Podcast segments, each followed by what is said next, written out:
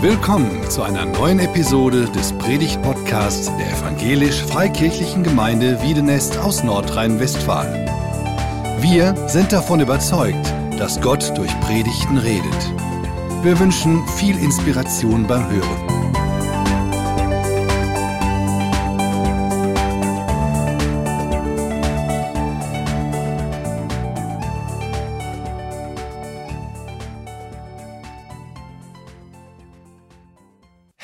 Birthday, herzlichen Glückwunsch, alles Gute, alles Liebe, EFG Wiedenest zum 100. Geburtstag. Ich darf herzliche Grüße bestellen von der Geschäftsführung des Christusforum, eurer Gemeindefamilie und auch vom Präsidium unseres Bundes evangelisch-freikirchlicher Gemeinden. Wir alle gratulieren euch von ganzem Herzen. Und ich bin so dankbar, heute hier sein zu dürfen, auch aus einem ganz persönlichen Grund. Ihr werdet 100, ich werde in diesem Jahr 50 und mit 50 äh, Jahren, dann blickt man gerne auf eine ganze Schar von Leuten, die deutlich älter sind. Also ihr lasst mich mit 100 nur halb so alt wirken und dafür bin ich euch von Herzen dankbar. Was bringt man einer Gemeinde mit, wenn sie 100 Jahre ist? Natürlich ein gutes Wort Gottes, eine Predigt und auch ein Geschenk und dazu später mehr. Was war, was kommt, was bleibt? Das sind Fragen, die sich irgendwie mit einer Chronik, mit einer Geschichte, mit einem hundertsten Geburtstag förmlich aufdrängen. Was war, was kommt, was bleibt?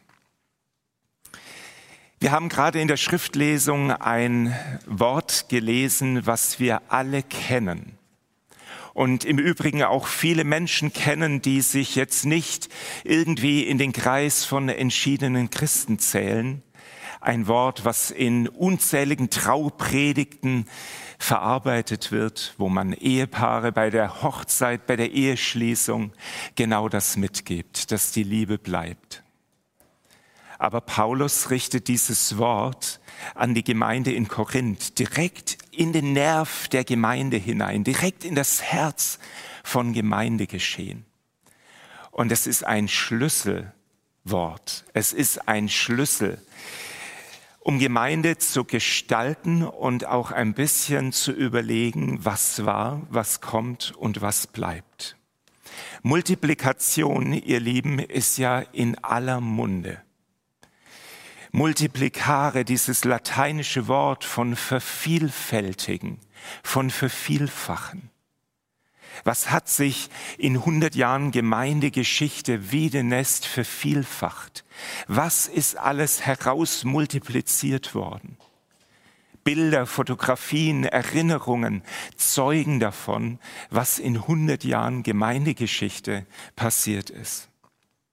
Wir werden heute ein bisschen Mathematikunterricht miteinander machen. In aller Vorsicht und in all dem, ähm, dass wir alle schon von Homeschooling mehr oder weniger genervt sind und auch mit einem kleinen Lächeln, weil Mathematik wirklich nicht meine Leidenschaft war. Aber das kleine Einmaleins möchte ich euch heute mit euch teilen. Multiplikation. Darum wird es gehen. Wer und was sind die Fakten in dieser Gleichung? Wenn du multiplizierst, dann gibt es einen deutlichen Unterschied zur Addition. Beim Multiplizieren musst du aufpassen, weil wenn du mit nichts multiplizierst, kommt nichts dabei raus. Das ist beim Plus und bei der Addition anders. Da kannst du mit Null etwas addieren und am Ende hast du trotzdem ein Ergebnis. Bei der Multiplikation, und ich werde euch gleich verraten, warum Paulus hier eine Gleichung einführt, müssen wir aufpassen, dass der Multiplikator, der zweite Faktor nicht Null ist, weil am Ende mit Null multipliziert ergibt Null. Probieren wir es mit 100, 100 Jahre, das ist ja die Zahl, um die es heute und in diesem Jahr für euch geht. Aber auch wenn du 100 mit 0 multiplizierst, wird nichts dabei rauskommen. Ihr Lieben, wenn wir uns in 900 Jahren hier treffen und auf 1000 Jahre Gemeindegeschichte Wiedenes zurückblicken, dann wird es wiederum so sein, 1000 mit 0 multipliziert ergibt 0. Jeder Einsatz, jeder Multiplikant, jeder erste Faktor braucht einen zweiten Faktor, der größer ist als Null, damit am Ende was bleibt, damit wir ein Produkt haben, damit wir ein Ergebnis haben. Und nun von der schnöden Mathematik von dem kleinen Einmaleins mit Null multipliziert zu einer großen Gleichung Gottes. Weil Paulus, ihr Lieben, führt hier einen Faktor ein, damit am Ende was dabei rauskommt. Und ich bin so froh, dass wir heute nach 100 Jahren schon in eure Gemeindegeschichte reinschauen können und erkennen, ja, da ist was dabei rausgekommen. Das sind bleibende Werte. Und warum geht es Paulus in diesem Korinther 13, in diesem bekannten Text? Was führt er für ein Faktor ein? Und es ist ein emotionaler Faktor. Es ist ein Faktor, der so ein bisschen in Richtung unserer Gefühlswelt anspielt. Und deshalb habe ich hoffentlich euch, ihr lieben Brüder, wo wir uns ja manchmal schwer tun, so über unsere Gefühle zu sprechen, mit dieser kleinen Mathematikstunde abgeholt.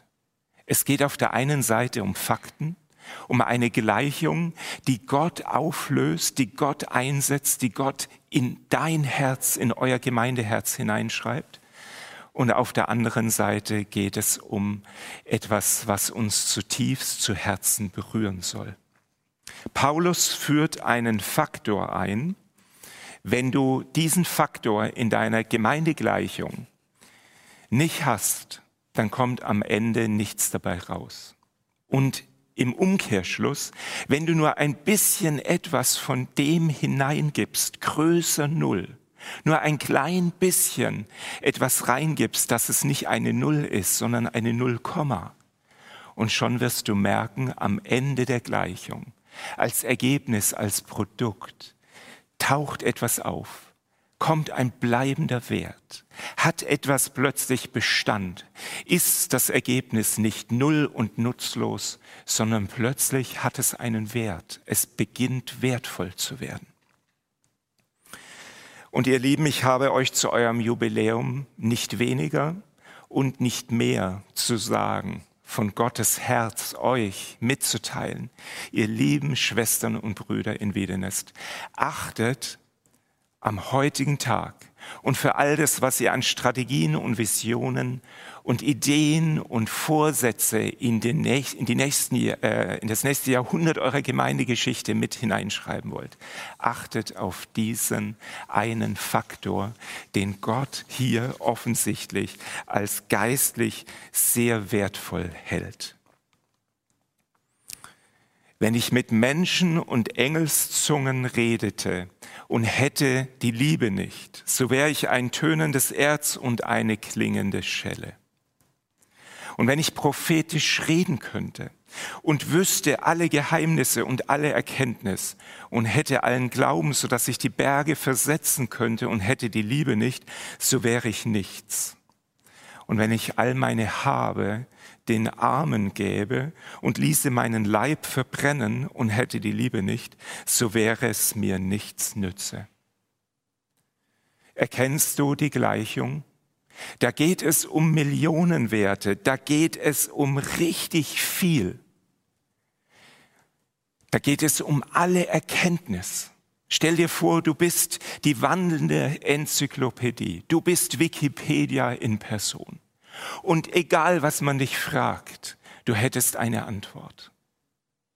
Du wüsstest die Bibel auswendig. Du hättest alle Erkenntnis. Du hättest auf jede Frage eine Antwort. Und du hättest die Liebe nicht, dann wäre genau diese Multiplikation mit diesem tragischen Befund belegt, am Ende, am Ende bleibt nichts. Oder stell dir vor, Du hast einen Glauben, der Berge versetzt oder versetzen könnte. Du glaubst mit aller Kraft und allen Möglichkeiten. Und morgen stehst du auf und plötzlich hat dein Glauben den Hackenberg versetzt.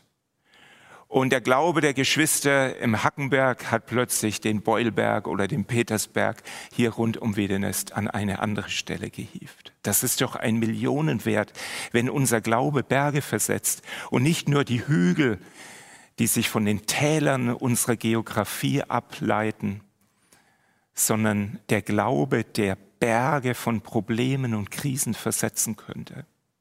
Plötzlich die Pandemie weg, plötzlich deine Lebensnot weg, die Lebenssituation, die gerade sich noch aufgetürmt hat wie ein riesiger Wall, wie ein Bollwerk, wie ein großer Berg, weggeglaubt.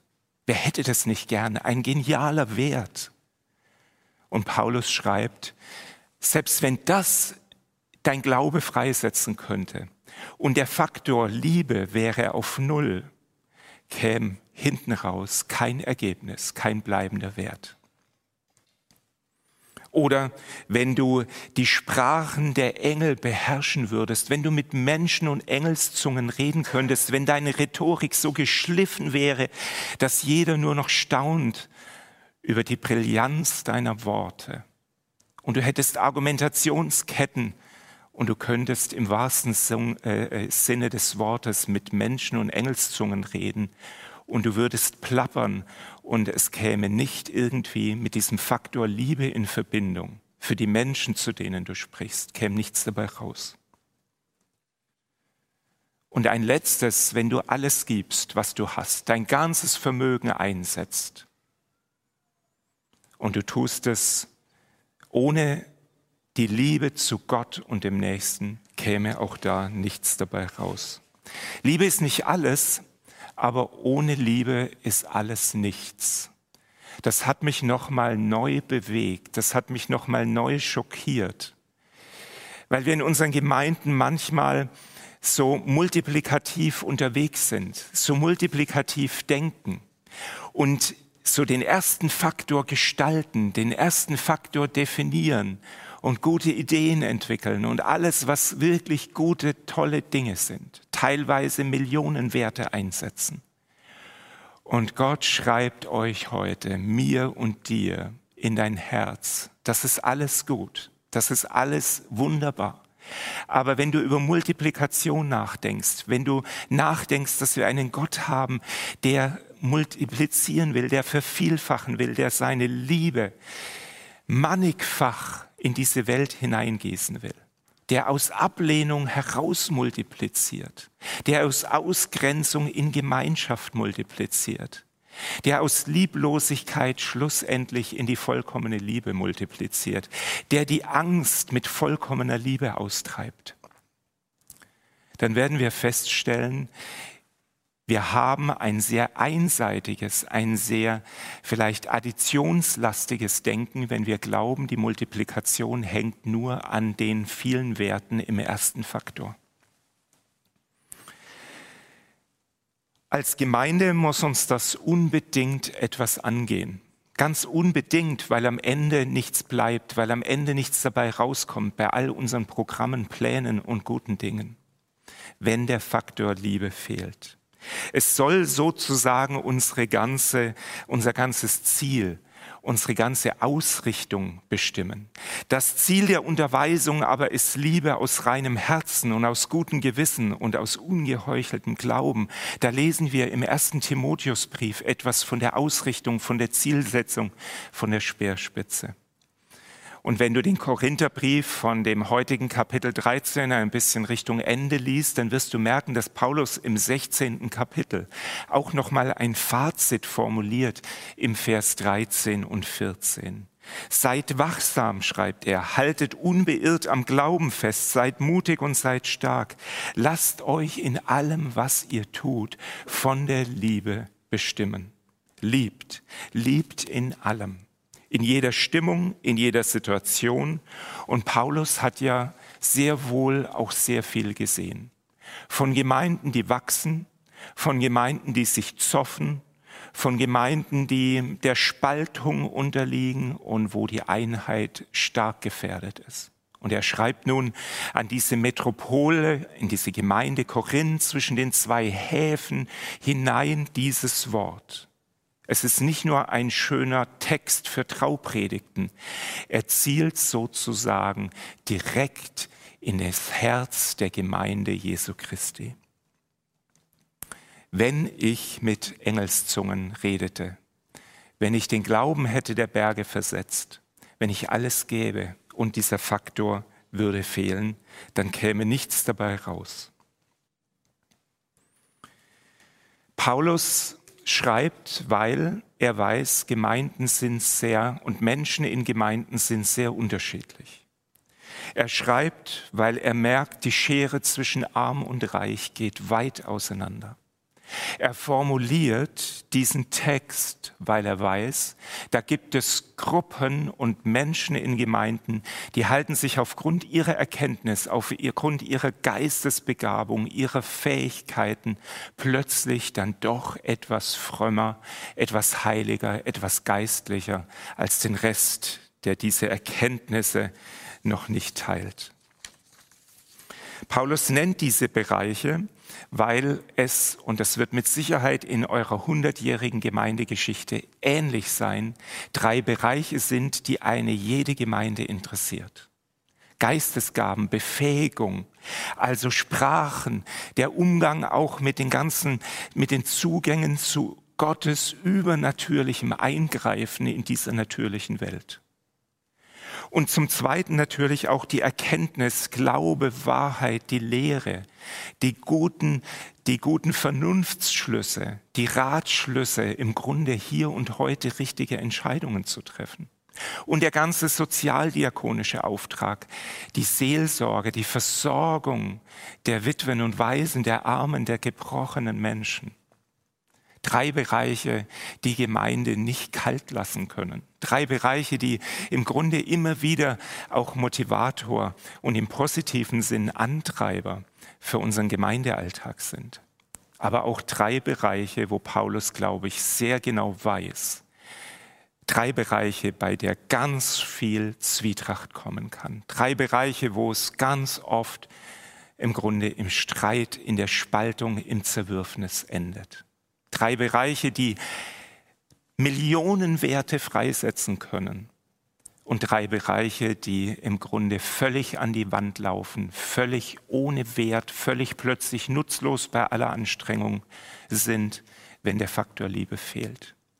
Und deshalb, ihr lieben Geschwister in Wiedenest, es, es ist simpel, ihr wisst es, ich weiß es auch, aber es soll heute einmal mehr von unserem Kopf ins Herz rutschen dass wir diesen zweiten Faktor nicht vernachlässigen, weil er so wichtig ist bei der Multiplikation, bei der Vervielfachung. Wenn das alles ohne Liebe geschieht, ist das alles nichts. Die schallende Zimbel, die, das tönende Erz oder die klingende Glocke, je nach Übersetzung, ist im Grunde diese Form, diese Form eines nervigen Tones dass du den Eindruck hast, da redet jemand, aber es nervt. Es ist nicht begründet in einer liebevollen Zuwendung. Ein ziemlich kantiger und mahnender Vers den lesen wir auch im Matthäusevangelium. Es werden viele zu mir sagen an jenem Tage, Herr, Herr, haben wir nicht in deinem Namen geweissagt, haben wir nicht in deinem Namen Dämonen ausgetrieben, haben wir nicht in deinem Namen viele Machttaten getan? Dann werde ich ihnen bekennen, ich habe euch nie gekannt, weicht von mir, die ihr das Gesetz übertretet ganz schön heftig, ganz schön schwierig irgendwie einzuordnen, aber ich glaube, man kann diesen Vers letzten Endes nur von 1. Korinther 13 her interpretieren. Da muss offensichtlich der Faktor Liebe gefehlt haben. Wenn wir hier lesen, dass sie abgewichen sind von dem Gesetz, dann dürfen wir uns noch mal erinnern an das höchste Gebot. Deinen Gott lieben von ganzem Herzen, mit deinem ganzen Gemüt. Und dann wird diesem Gebot ein zweites gleichgestellt, deinen Nächsten zu lieben wie dich selbst. Das ist die Übertretung des Gebotes. Das ist schlussendlich der Faktor Null. Das ist das, warum am Ende irgendwie nichts bleibt, nichts greifbar. Und deshalb umso mehr zielt er hier auf das höchste Gebot und gleichzeitig für heute, für dieses Jubiläumsjahr, für diesen Jubiläumstag, für all eure guten Ideen. Reizt euch zur Liebe an, tut euch Gutes, lernt wieder auch sprachfähig zu sein und dem Bruder, der Schwester in Liebe zu begegnen, da wo sie vielleicht abhanden gekommen ist. Kümmert euch nicht nur um große Pläne, um Projekte, um gute Dinge, sondern achtet mit großer Wachsamkeit. So schreibt Paulus am Ende des Korintherbriefs, achtet mit großer Wachsamkeit auf das, dass die Liebe euch in allem bestimmt. Wir geben uns ja manchmal der menschlichen Hoffnung hin, dass am Ende äh, was dabei rauskommt. Das ist eine gute Hoffnung, die uns manchmal auch am Leben hält. Was soll so schlimm sein, wenn am Ende an der einen oder anderen Stelle mal die Liebe gefehlt hat? Es bleibt doch immer irgendwas übrig, wenigstens mein Einsatz, den ich mit aller Kraft und Engagement gebracht habe. Aber das wäre schon mit eins multipliziert. Und wir dürfen heute noch mal vielleicht die unbequeme, vielleicht die schockierende Erkenntnis wahrnehmen. Ohne Liebe ist auch dieser Einsatz gleich Null. In 100 Jahren sind hier bestimmt über 5000 Predigten gehalten worden. Ohne Liebe zu Gott, zu Gottes Wort, zu Gottes liebevoller Herzenshaltung als Vater im Himmel und ohne Liebe zu den Menschen, die ich, zu denen ich spreche und für die ich predige, wird am Ende aus diesen 5000 Predigten wenig bleibender Wert sein. Ich bin doch fast jeden Sonntag im Gottesdienst gewesen. Ein bisschen von dieser Treue muss doch übrig bleiben. Ohne dass du kommst und auch in liebevolle Beziehungen eintrittst zu deiner Gemeindeleitung, zu deinen Schwestern und Brüdern und dass dich diese Liebesbeziehung auch bestimmt, indem du in die Gemeinde gehst, wird von all den vielen treuen Gottesdienstbesuchen wenig übrig bleiben und vielleicht wirst du die Erkenntnis haben, es ist wie wenn du nie da gewesen bist. Aber ich habe doch so tolle Bilder und geistliche Eindrücke geschenkt bekommen. Es hat dich vielleicht zunehmend stolz gemacht und überheblich denen gegenüber, die noch nicht am Stand dieser Erkenntnis sind.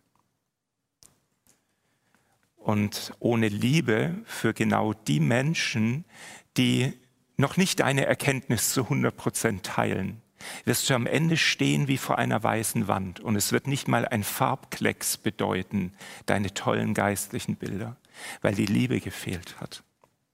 Aber ich habe doch gedient und alles gegeben, meine Zeit, mein Geld, meine alten Kleider.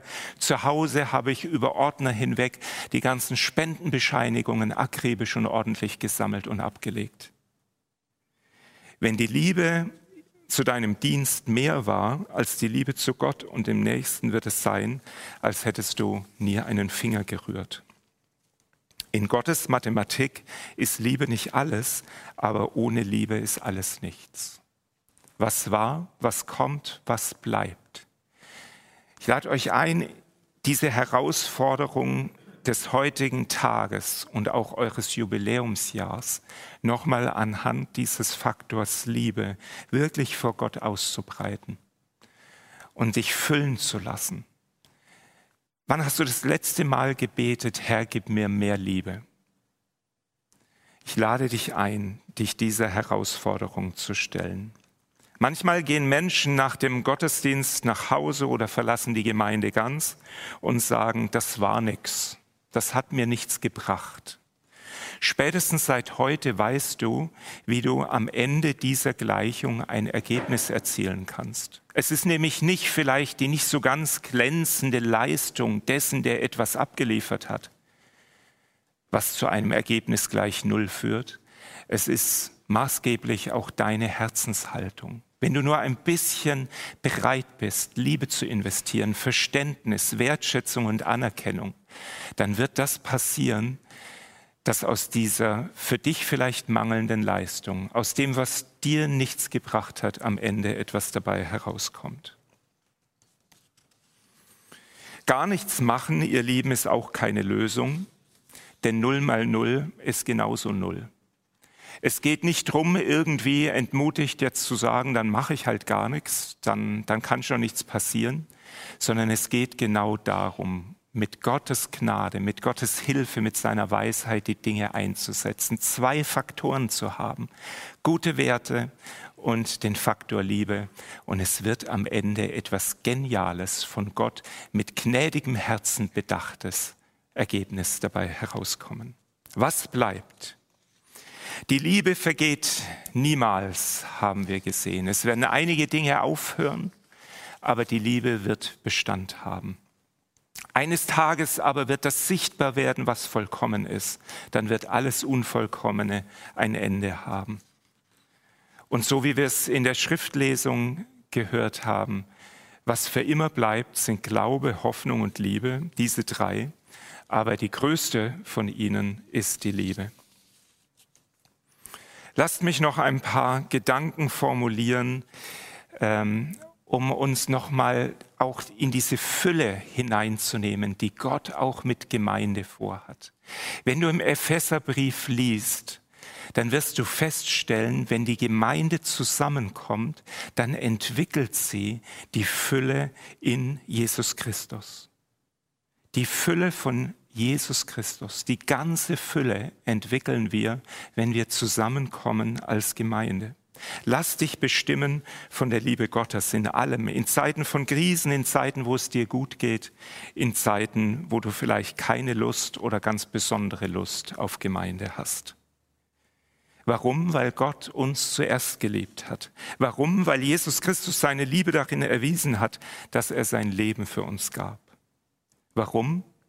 Weil wir das tun dürfen, was Gott mit euch getan hat, mit dir und mir, nämlich zu lieben. Lieben ist eine Entscheidung und es widerstrebt manchmal unserem ganzen Sein.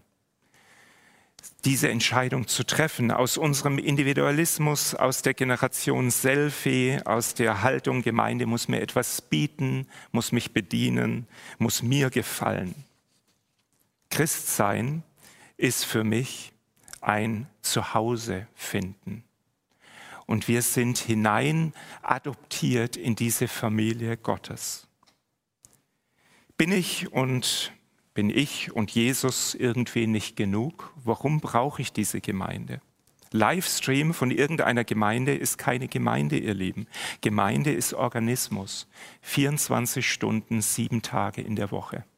Deshalb lade ich euch ein, selbst wenn wir sagen, wir gehen in diese oder jene Gemeinde, dass wir die Haltung dahinter nochmal überprüfen, denn eigentlich gehen wir nicht in eine Gemeinde, sondern wir leben Gemeinde. Wir lieben Gemeinde.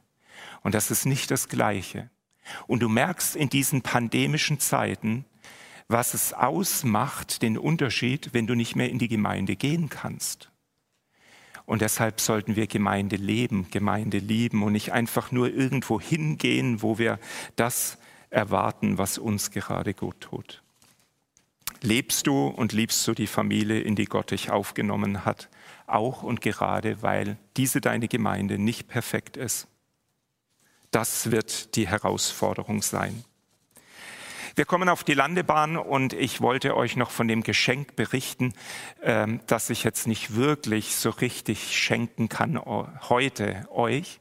Ich hatte die Idee, irgendwie euch heiße Liebe zu schenken und bevor du auf den falschen Pfad jetzt kommst in deinen Gedanken, ähm, ich dachte an dieses Dessert, heiße Liebe, Vanilleeis mit heißen Himbeeren. Und wenn ihr am Sommer hier feiert, dann werde ich kommen mit meiner Kühltruhe und dann werden wir miteinander diese heiße Liebe essen. Dieses Vanilleeis mit heißen Himbeeren. Das ist mein, das ist unser Geschenk als Christusform für euch, nochmal als Zeichen, dass es um diesen Faktor Liebe geht in Wiedenest und überall, wo Gemeinde Jesu lebt.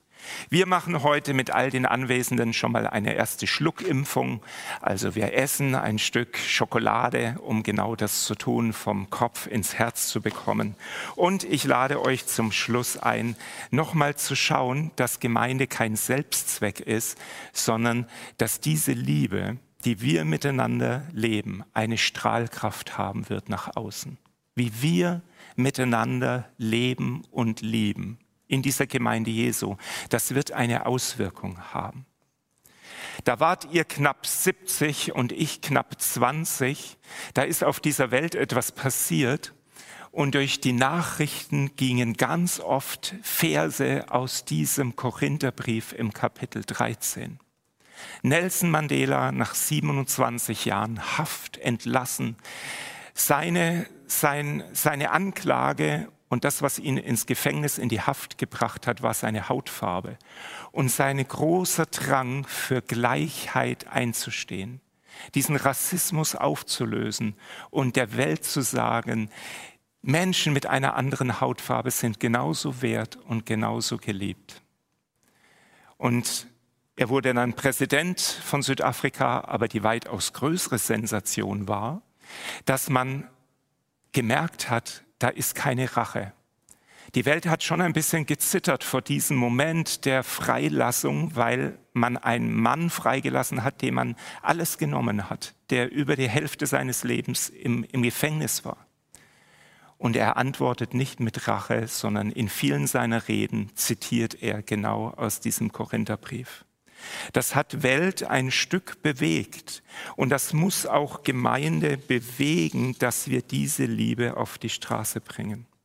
Es ist eine besondere Versöhnungsgeschichte, eine Berufungsgeschichte eines Mannes. Es fordert uns aber nochmal heraus im Grunde von Christus, Jesus, unserem Herrn und Heiland, diesen Faktor Liebe zu denken. Es geht nicht, dass wir immer nur liebevoll sind. Es widerspricht unserem Menschsein, dass wir immer nur liebevolle Worte haben. Die Motivation, der Schlüssel ist zu erkennen, jeden Moment meines Lebens neu. So sehr hat Gott die Welt geliebt, dass er seinen einzigen Sohn gab, damit jeder, der an ihn glaubt, nicht verloren geht, sondern ewiges Leben hat. Das ist der Schlüssel, dass am Ende deines Lebens etwas dabei herauskommt. Das ist die Perspektive des ewigen Lebens. Und wenn du dich dessen noch nicht sicher bist, dann lade ich dich heute ein, wo immer du bist und vielleicht zuschaust oder zuhörst, dass du dein Leben diesem Jesus Christus anvertraust. Er ist schlussendlich der Faktor, und nicht nur ein irgendein Faktor, sondern er ist schlussendlich derjenige, der sein ganzes Leben für dich gegeben hat, damit du ewiges Leben haben kannst. So sehr liebt Gott dich, dass er seinen einzigen Sohn gab, damit du, wenn du an ihn glaubst, ewiges Leben hast. Am Ende deiner Zeit hier auf der Erde eine ewige Perspektive herrscht. Ich bete zum Schluss mit den Worten auch des Apostel Paulus an die Epheser. Es ist ein Gebet für Gemeinde, für Kirche. Noch einmal, wenn ich mir das alles vor Augen halte, kann ich nicht anders, als anbetend vor dem Vater niederzuknien.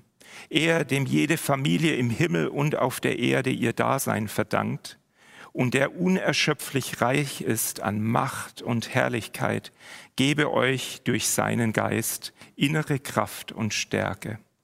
Es ist mein Gebet, dass Christus aufgrund des Glaubens in euren Herzen wohnt und dass euer Leben in der Liebe verwurzelt und auf das Fundament der Liebe gegründet ist.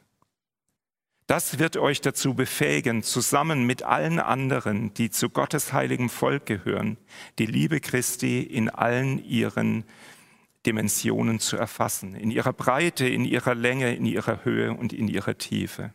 Ja, ich bete darum, dass ihr seine Liebe versteht, die doch weit über alles Verstehen hinausreicht, und dass ihr auf diese Weise mehr und mehr mit der ganzen Fülle des Lebens erfüllt werdet, das bei Gott zu finden ist.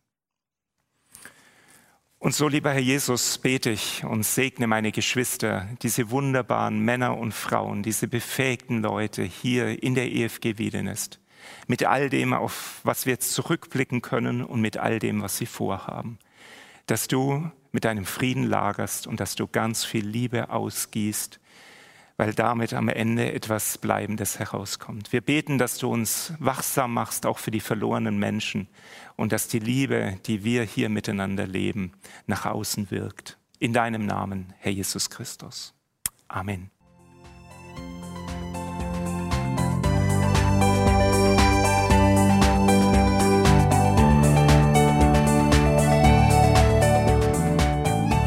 Sie hörten einen Predigt-Podcast der EFG Wiedenest. Weitere Predigten, Informationen zu Jesus Christus und zu unserer Gemeinde gibt es unter www.efg-wiedenest.de.